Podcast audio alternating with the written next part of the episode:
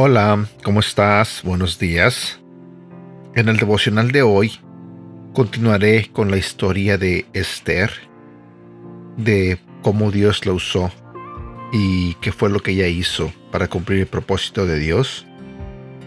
El tema de hoy se titula Dotados para este tiempo. Dios no te recluta sin un llamado. Dios llama a todos a usar los dones y la pasión que tienen pero no todos levantan el teléfono. La única forma en que vas a oír es si escuchas. Tienes que estar callado, tienes que estar solo y tienes que pasar tiempo con Dios. Cuando Mardoqueo le envía a Esther la noticia de que los judíos serán aniquilados, básicamente dice, no creas que puedes ignorar esta tendencia inquietante. Sí, sé que ha sido difícil, pero este es tu destino. Dios te puso aquí.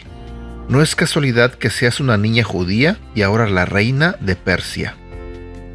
Es importante leer y ver la respuesta de Esther a Mardoqueo en Esther capítulo 4 versículo 16.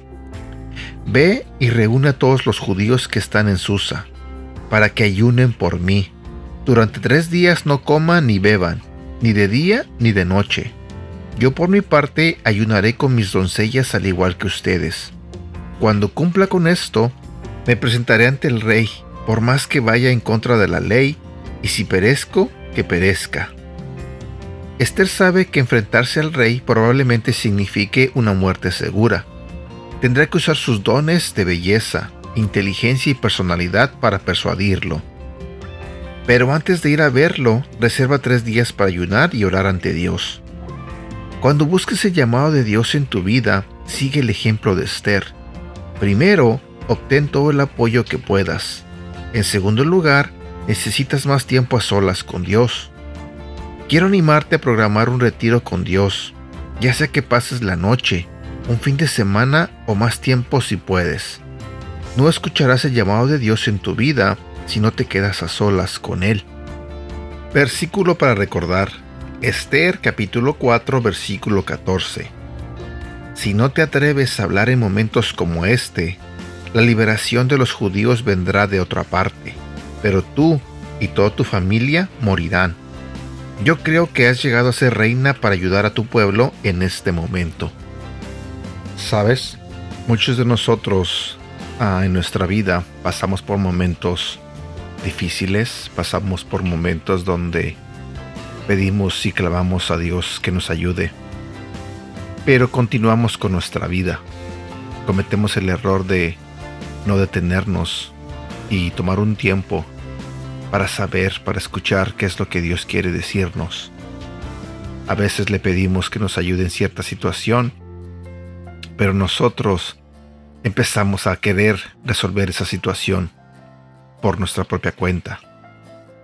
Creo que, como dice el devocional, es necesario detenernos, es necesario orar y es necesario y muy importante escuchar lo que Dios tiene para nosotros, tomarnos ese tiempo tan importante para esperar la respuesta de Dios.